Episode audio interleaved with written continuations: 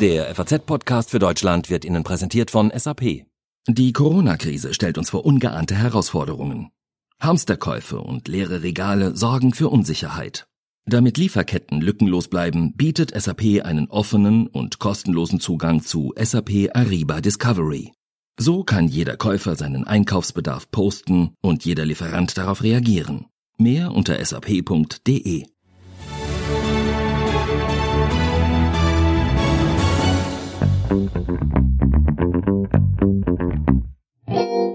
Es ist sicherlich überraschend und für viele auch schockierend, wie die Weltmacht Amerika gerade vom Coronavirus zerdrückt wird. Kein anderes Land auf der Welt hat so viele Infizierte, über 100.000 und es gibt schon mehr als 1.000 Todesopfer. Das Land des Fortschritts, des Business, des Glamour und des American Way of Life. Es könnte an der Herausforderung Corona tatsächlich ordentlich zu knacken haben. Wir sprechen gleich mit unserem New York-Korrespondenten Roland Lindner über die Stadt, die eigentlich niemals schläft und die nun der Ohnmacht nahe ist. Wir analysieren die Kehrtwenden und Maßnahmen von Donald Trump und wir sprechen mit dem Wirtschaftsforscher und Präsidenten des Kieler Instituts für Weltwirtschaft, Professor Gabriel Felbermeier, über die Auswirkungen, die ein Niedergang Amerikas auch auf Europa und vor allem Deutschland haben würde. Herzlich willkommen beim FAZ-Podcast für Deutschland an diesem Donnerstag, den 2. April. Ich bin Andreas Krobock. Schön, dass Sie dabei sind. Diese Stadt, die niemals schläft. Sie wird nun schlimmer als jede andere Stadt auf der Welt heimgesucht vom Coronavirus. Mehr als 40.000 Infizierte im Bundesstaat New York, weit über 80.000 und damit mehr als in ganz Deutschland. Die Zustände wirken apokalyptisch. Das Gesundheitssystem ist vor dem Kollaps. Die Stadt, die auf so viele Menschen weltweit einen so unglaublichen Reiz ausübt, sie wird auf eine knallharte Probe gestellt. Gestellt. And 10 years from now, you'll be talking about today to your children or your grandchildren, and you will shed a tear because you will remember the lives lost.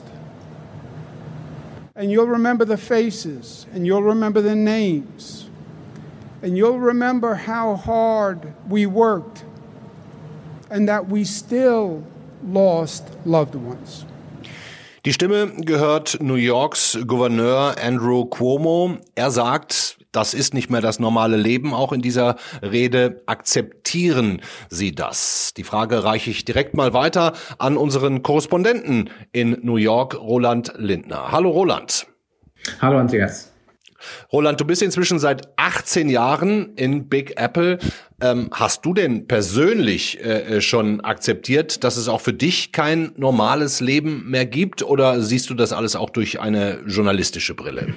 Es bleibt mir natürlich gar nichts ähm, anderes übrig. Ähm, ich, aber ich habe natürlich meinen journalistischen Hut noch immer auf. Das heißt, auch wenn ich versuche, mich so weit wie möglich äh, in meinem Haus zu verschanzen, muss ich natürlich trotzdem immer noch rausgehen, um zu sehen, was los ist und mitzubekommen, wie gespenstisch es tatsächlich ist. Und es ist sehr gespenstisch in der Stadt. Hm, darfst du denn noch auf die Straße? Gibt es auch überhaupt genug Lebensmittel, Klopapier, was man sonst noch so braucht? Ist die Versorgung gesichert?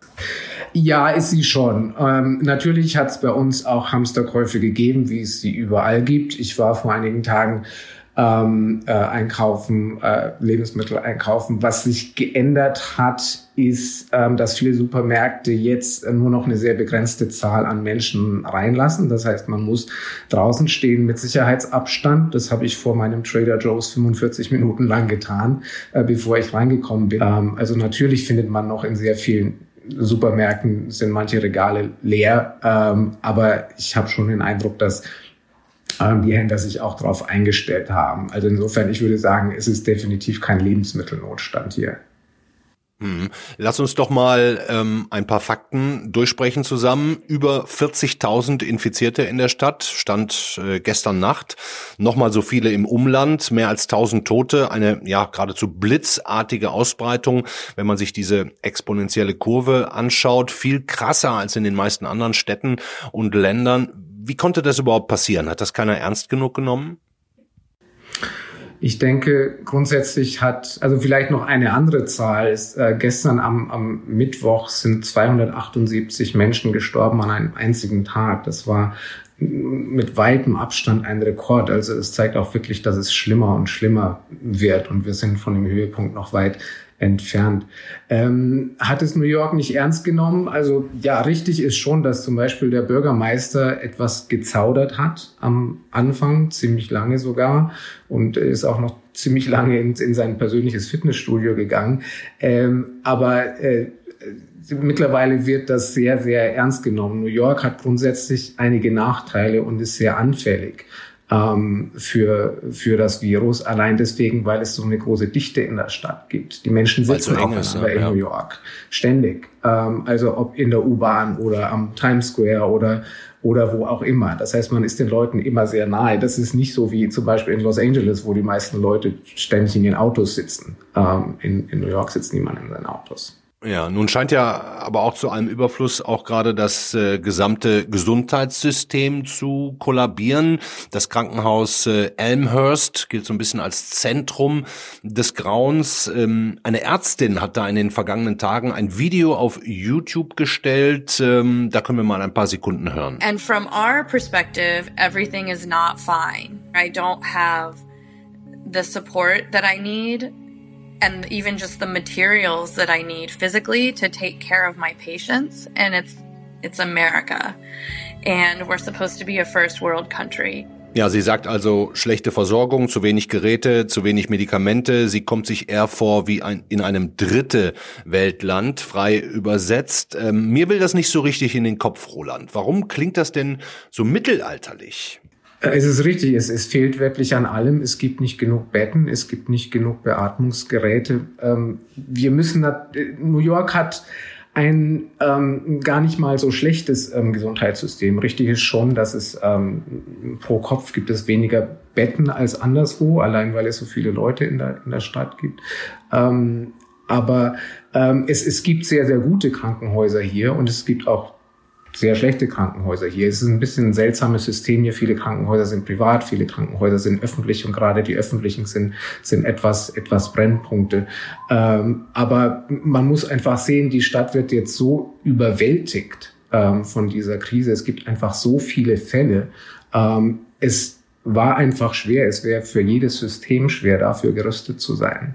Mhm. Und kleiner Nachsatz noch zu der Ärztin, die wir gerade gehört haben. Dieser O-Ton ist drei oder vier Tage alt gewesen. Inzwischen ist sie selber an Covid-19, also am Coronavirus, erkrankt. Ähm, was ist denn jetzt geplant in New York? Was sind die Maßnahmen? Gibt es überhaupt noch eine Chance, eine riesige Katastrophe zu verhindern? Und wenn ja, wie? Also zuerst mal, ähm, gut, die Strategie hat quasi zwei Aspekte. Der eine Aspekt ist flatten the curve, wie überall, ähm, soziale Distanz. Das ähm, funktioniert, so wie es der Bürgermeister und auch der Gouverneur Andrew Cuomo sagen, noch immer nicht gut genug. Ähm, die schimpfen noch immer, dass, dass die viele Leute es immer noch nicht ernst genug nehmen. Der Bürgermeister hat kürzlich angekündigt, dass er Basketballkörbe in den in, in Parks abschrauben lässt, weil die Leute immer noch spielen. Und erst gestern ähm, ist gesagt worden, dass auch alle, alle Kinderspielplätze ähm, ähm, zumachen. Das heißt, es wird appelliert, appelliert an die Leute, es wirklich ähm, ähm, ernst zu nehmen. Und das andere ist natürlich, die andere Seite ist ähm, aufrüsten, aufrüsten, aufrüsten, die medizinischen Kapazitäten, wie es nur geht. Und das sieht man eben an, das wirklich wie Pilze aus dem Boden an den seltsamsten Orten nun Lazarette hochschießen. Also wie zum Beispiel das im, im Central Park. Das ist eigentlich unvorstellbar ähm, oder eben äh, äh, in, dem, in dem Tenniszentrum, wo sonst die US Open stattfinden, in Flushing Meadows. Auch da kommt jetzt ein Lazarett. Überall Lazarette, überall wird versucht, Kapazitäten zu kriegen. Und es wird eben auch verzweifelt versucht, Hilfe von der Regierung in Washington ähm, äh, äh, zu bekommen. Äh, vor allem was Beatmungsgeräte und all die Hilfsmittel betrifft. Ganz interessant finde ich ja auch äh, die Krisenrhetorik, während das bei uns äh, in Deutschland alles relativ besonnen klingt, äh, hört sich das in New York relativ dramatisch an. Wir haben ja da zu Beginn schon den Gouverneur gehört, Andrew Cuomo. Jetzt vielleicht noch mal den New Yorker Bürgermeister Bill de Blasio. The world we knew is gone and it's not coming back, not for the next few months. That's the blunt truth. And I know New Yorkers can handle the truth. New Yorkers are tough. New Yorkers are resilient. New Yorkers are strong. Ja, ist das die Art und Weise, wie man New Yorkern erklären muss, dass es ja so nicht mehr weitergeht? Offenbar sehen die Politiker es immer noch als notwendig an, in dramatischen Worten darauf hinzuweisen, dass es verdammt ernst ist, äh, die Lage, weil es viele Leute scheinbar ähm, ähm, nicht lernen. Ähm, und deswegen wird auch so diese Kriegsrhetorik bemüht. Äh, wir brauchen eine, eine Mentalität wie im Krieg oder, oder Bill de Blasio spricht von einem, einem D-Day, der, der ähm, bald kommt. Ähm, also ähm, ja, es wird einfach versucht, die Botschaft, die Botschaft einzuhämmern, weil sie immer noch nicht bei vielen Leuten so gut ankommt. Roland, du bist ja ähm, ein Jahr nach 9-11 nach New York gekommen und das ist jetzt meine letzte Frage an dich. Man liest und hört ja jetzt immer öfter, dass das äh, Coronavirus die Stadt noch schlimmer heimsucht als das Attentat äh, aufs World Trade Center. Ähm, kannst du das bestätigen?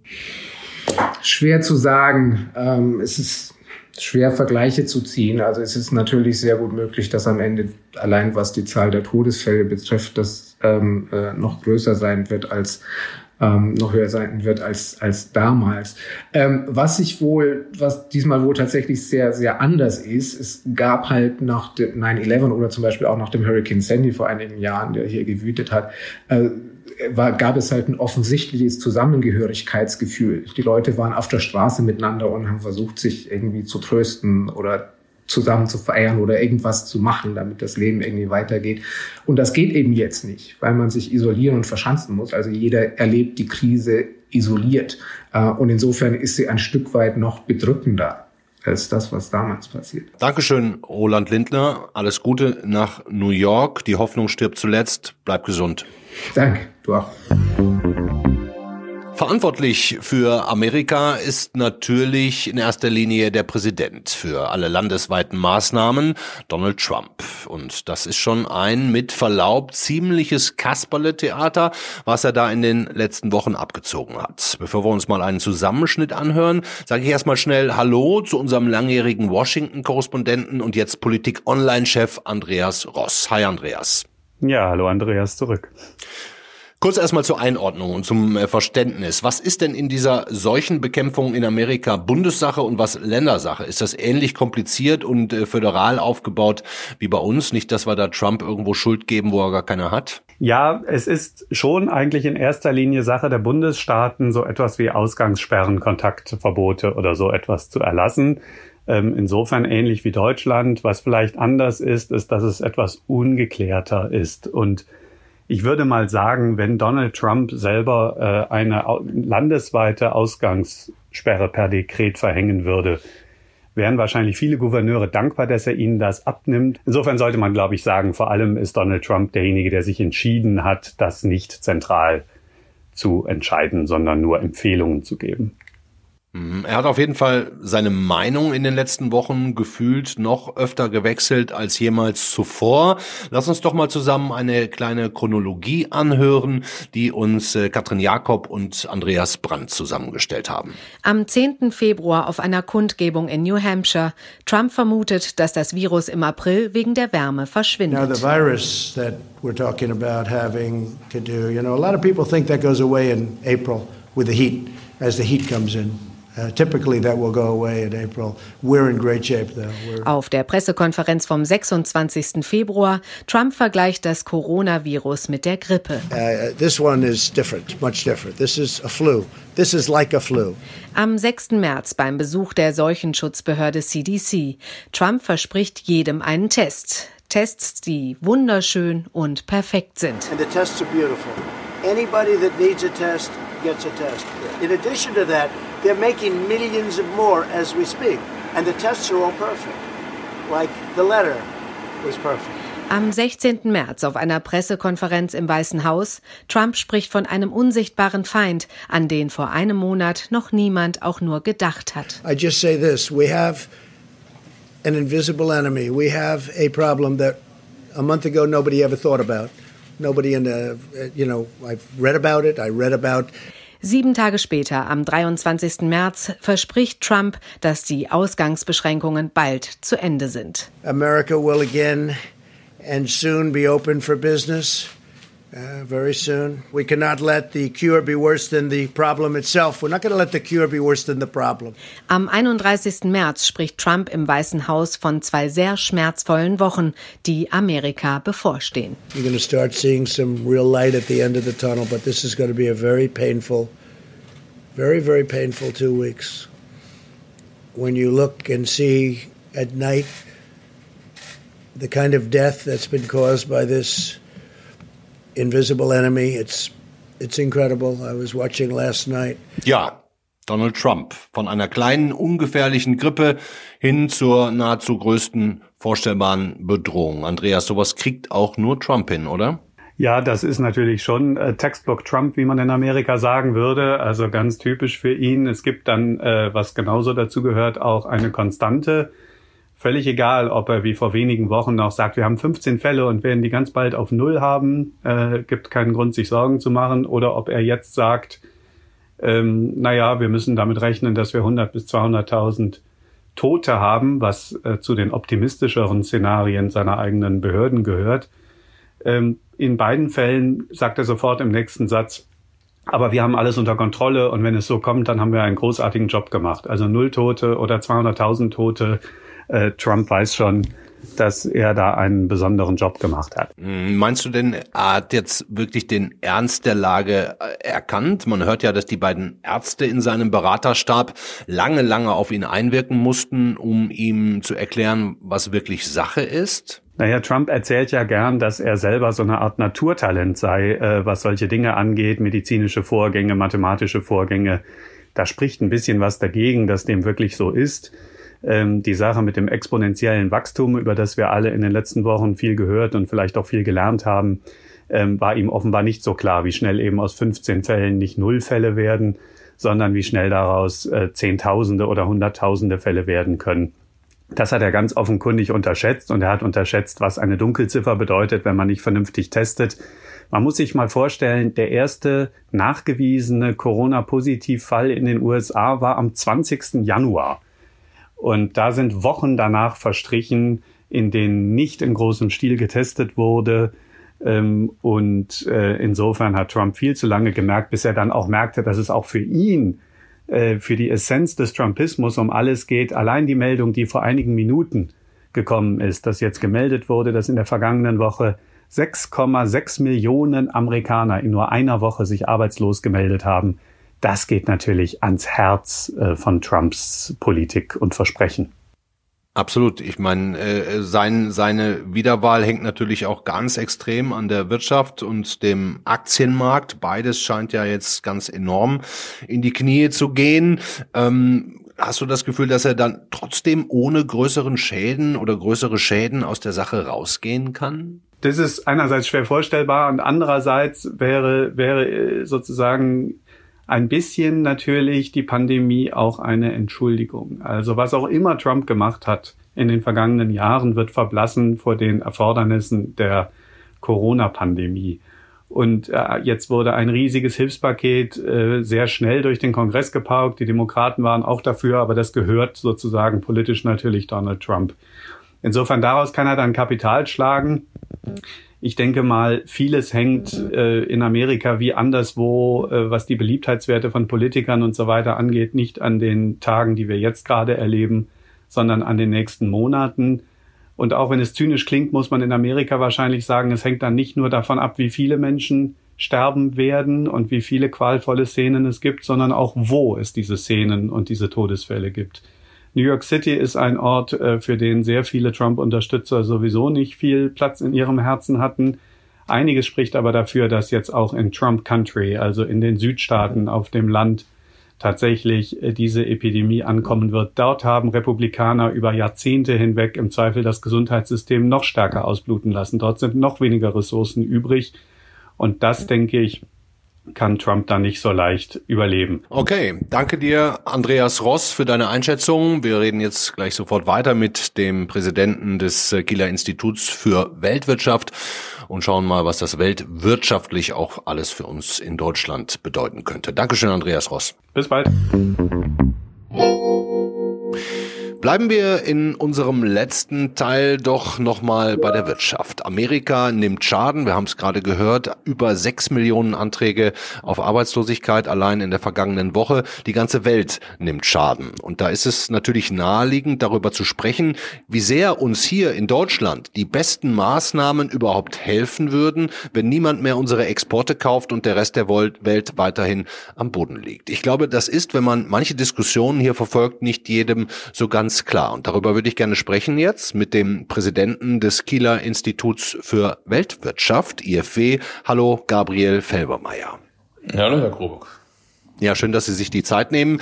Ähm, vielleicht können wir zunächst mal Ihre äh, Prognose hören. Wie lange glauben Sie, halten wir diesen Shutdown-ähnlichen Zustand aus, bevor die wirtschaftliche Talfahrt eine Eigendynamik annimmt, die nicht mehr so einfach zu bremsen ist? Ja, ich glaube, dass äh, wir das nicht lange aushalten. Äh, die Kosten sind sehr hoch, wir können sie nicht genau beziffern, aber egal welche Szenariorechnung wir ansehen, äh, müssen wir damit rechnen, dass es äh, zig Milliarden Euro pro Woche sind, die wir verlieren.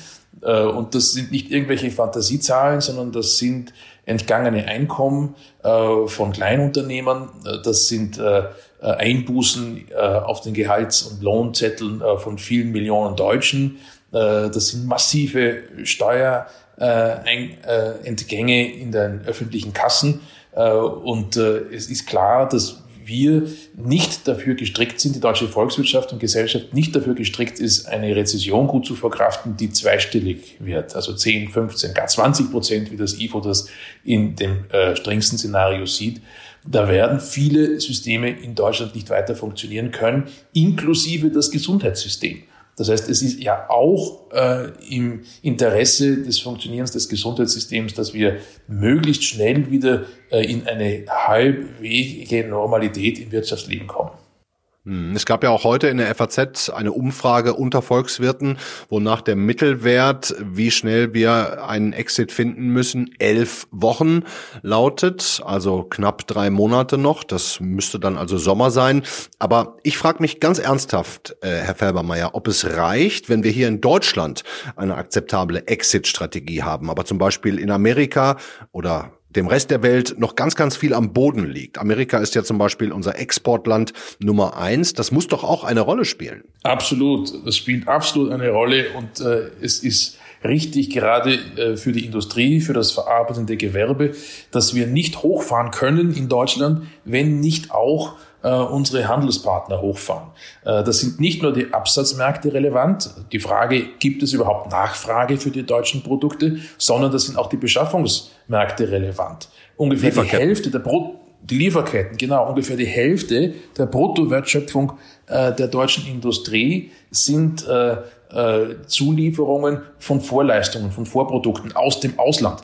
Und wenn das Ausland das nicht liefern kann, wenn also die norditalienische Industrieregion länger äh, sozusagen nicht hochfahren kann oder äh, wenn Osteuropa zum Beispiel jetzt in die Krise kommen sollte, die sind bisher noch recht ungeschoren äh, geblieben, aber wenn das der Fall sein könnte, sollte, dann wird es auch in Deutschland sehr schwer, diese Wertschöpfungsstrukturen überhaupt wieder hochzufahren.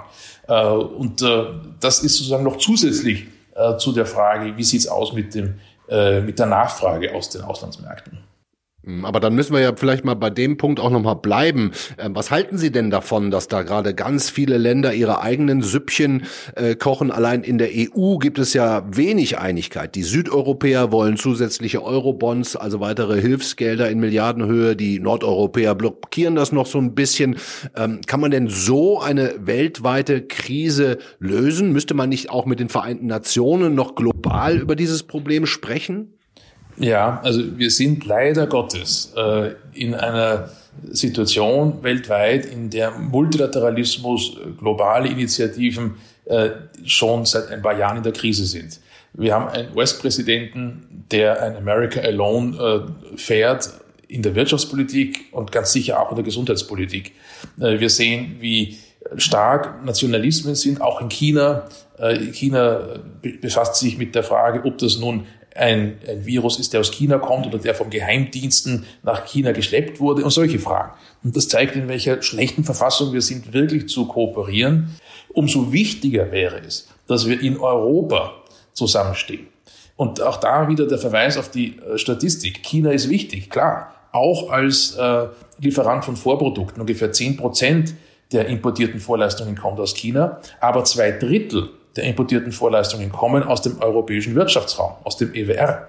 Das heißt, wenn wir es schaffen würden, immerhin in Europa stärker zu kooperieren, dort äh, den Schulterschluss zu finden, dann wäre schon sehr, sehr viel geholfen. Leider fallen wir auch dort zurück in die alten Stereotypen. Ja, warum gibt es nicht genügend Politiker, die das auch erkennen, die, die sehen, wie wichtig äh, jetzt eine gemeinsame Lösung ist, und zwar nicht erst in zwei, drei Monaten, sondern möglichst bald? Warum verstrickt man sich da Ihrer Meinung nach in Klein-Klein-Kriegen? Ich glaube, das, das sind eingeübte Muster. Nicht, äh, wir haben ja in Deutschland äh, von 2010 an äh, sozusagen eine Abwehrhaltung eingeübt gegen den Versuch Italiens, Griechenlands, Frankreichs, eine Gemeinschaftshaftung bei Schulden durchzusetzen. Äh, und da, da haben sich viele, nicht nur Politiker, auch, auch Ökonomen dagegen gewehrt. Und ich glaube auch zu Recht. Es wäre nicht gut gewesen, wenn wir Eurobonds eingeführt hätten äh, als Antwort auf die Schuldenkrise, wo die Schulden äh, oder das exzessive Schuldenmachen im Süden ja die Krise hervorgerufen hat. Ähm, jetzt aber ist das ganz anders. Jetzt ist die Lage eine, wo wirklich ein, wie die Ökonomen sagen, exogener Schock auf uns alle hereinbricht. Äh, das hat nichts zu tun mit italienischem Schlendrian. Und man sieht ja auch gerade in Italien, es ist Norditalien, das äh, äh, wohlhabende, produktive äh, Norditalien, das am stärksten leidet. Äh, und ich denke, es scheint wohl bei vielen Politikern schwer zu fallen, hier umzudenken. Von dieser alten Abwehrreaktion auf die, auf die Eurobonds, die auch richtig war, umzuschalten auf diese neue Situation. Und die Italiener machen es einem auch nicht wirklich leicht. Nicht? Also wenn Sie äh, die äh, große Anzeige lesen, die geschaltet wurde in Ihrer Zeitung, in der FAZ, äh, die liest sich nicht so, dass man da sagen würde, klasse, ja, äh, da helfen wir gerne. Da, da, werden sozusagen alte Rechnungen aufgemacht äh, aus, dem, aus der Besatzungszeit während des Zweiten Weltkriegs und so. Nachkriegszeit, ja. Ja, insofern ist da einfach viel Porzellan zerschlagen worden in den letzten zehn Jahren. Äh, und was ich für die Welt vorher gesagt habe, dass die in einer schlechten Verfassung ist, das gilt leider Gottes auch für Europa. Und schon lange vor äh, der Coronavirus-Krise hatten wir das. Wen sehen Sie denn in der Politik, ob in Deutschland oder in Europa oder von mir aus auch dem Rest der Welt, der jetzt das Zeug dazu hätte und auch den Mumm hätte, das, was Sie gerade angesprochen haben, dass wir uns jetzt einen müssen und nicht jeder sein Süppchen kochen könnte. Wer hätte denn das Format, ähm, diese Krusten, die ja existieren, aufzubrechen? Also ich glaube, eine Person reicht da nicht. Es braucht immer zwei. Äh, und ich denke, es ist ziemlich offensichtlich, wer das sein müsste. Äh, das müsste Frau Merkel sein und das äh, müsste Emmanuel Macron sein. Macron hat ja immer wieder mit Ideen Aufmerksamkeit auf sich gezogen und Deutschland hat nicht reagiert.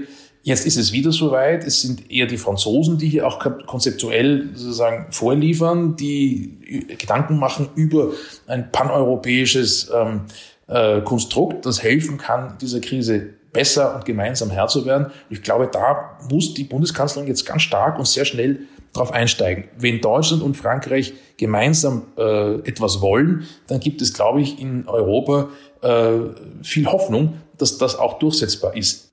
Haben Sie denn schon mal darüber nachgedacht, mit Ihrem IFW, dem ja sehr anerkannten äh, äh, Wirtschaftsinstitut, vielleicht auch mit anderen Wirtschaftsinstituten, anderen Ökonomen europaweit zusammen eine Petition aufzusetzen an die Regierung, dass man da gemeinsam an einer Lösung arbeiten muss? Oder könnten Sie sich sowas vorstellen? Das kann ich mir absolut vorstellen. Äh, und äh, wir sind ja auch äh, aktiv geworden aus Deutschland heraus. Wir haben ja zu siebt, sieben Ökonomen einen Aufsatz geschrieben, den die FAZ publiziert hat, der dann auch später in Le Monde in Paris rausgekommen ist. El Mundo hat es gedruckt, das Finanzielle Tagblatt in, in Holland und andere Länder haben das auch abgedruckt. Und wir haben sehr viel mit unseren Kollegen, mit den Franzosen vor allem, aber auch mit den, äh, mit den Italienern Kontakt gehabt in den letzten Wochen. Äh, da kann man sich schnell vorstellen, dass wir da auch mal paneuropäisch tätig werden. Auch, und da passiert auch etwas. Äh, es gibt äh, das Center für European Policy Research in London interessanterweise, also in dem nicht mehr EU-Land äh, Großbritannien, äh, das hier eine Koordinierungsrolle übernimmt. Frau Beatrice Weder di Mauro, ehemalige Wirtschaftsweise, auch in den deutschen Medien vertreten, ist die Direktorin äh, dieses Netzwerks und äh, koordiniert diese Maßnahmen. Es gibt ein paar E-Books, die da geschrieben wurden, die man herunterladen kann äh, von der CPR äh, Homepage, äh, die zeigt, wie äh, europäische Ökonomen denken und dass es da einen großen äh, Gleichklang gibt, sehr viel mehr sozusagen Gleichklang in den Meinungen und in, den Analysen als im Nachgang zur europäischen äh, Schuldenkrise. Vielen Dank, Gabriel Feldermeier, für das Interview. Ähm, bleiben Sie dran. Wir, wir hoffen uns von Ihnen auch einiges, dass Sie einwirken, dass jeder seinen Teil sozusagen dazu beiträgt, dass zumindest Europa hier mal aus einem ja, Munde spricht. Ähm, ich glaube, das würde uns allen sehr helfen. Bleiben Sie gesund. Vielen Dank. Sie auch, Herr Kroberg. Vielen Dank und auf Wiederhören. Tschüss. Was Sie sonst noch über den heutigen Tag wissen müssen. In Deutschland haben sich inzwischen ziemlich genau 78.000 Menschen nachweislich mit dem Coronavirus infiziert. Das geht aus der Auswertung der John Hopkins Universität von heute Vormittag hervor. Auch das Robert Koch Institut geht von 73.000 Infektionsfällen aus. Warum die Zahlen von John Hopkins und äh, Robert Koch Institut auseinandergehen, können Sie auf Faznet nachlesen. Kehrtwende der Bundesregierung. Unter Auflagen dürfen nun doch Erntehelfer aus Osteuropa einreißen. Im April und im Mai sollen jeweils 40.000 Saisonarbeiter kommen. So sollen Ernteausfälle verhindert werden. Das haben äh, Landwirtschaftsministerin Julia Klöckner und Innenminister Horst Seehofer heute so beschlossen. Der amerikanische Videokonferenzanbieter Zoom hat die Zahl seiner täglichen Nutzer im März auf 200 Millionen gesteigert. Vor dem Ausbruch der Coronavirus-Pandemie hätten täglich maximal 10 Millionen Menschen den Dienst genutzt, sagte Zoom-Gründer Eric Yuan in einer Mitteilung an seine Kunden. Das handelt sich also hier um eine Verzwanzigfachung. Wegen der Ausgangs- und Kontaktsperren konferieren immer mehr Menschen online miteinander. Auch Schulen nutzen Zoom Zoom. Das Unternehmen kündigte nun an, auch stärker am Ausbau der Sicherheit zu arbeiten und gelobte Besserung nach Kritik an seinen Datenschutzvorkehrungen. Das war der FAZ-Podcast für Deutschland an diesem Donnerstag, den 2. April. Wir freuen uns wie immer, wenn Sie uns eine gute Bewertung hinterlassen bei Apple Podcast oder uns auch schreiben, Feedback geben unter der E-Mail-Adresse podcast.faz.de oder auch auf unserem Instagram-Kanal. Machen Sie es gut, bleiben Sie gesund. Schön, dass Sie dabei waren.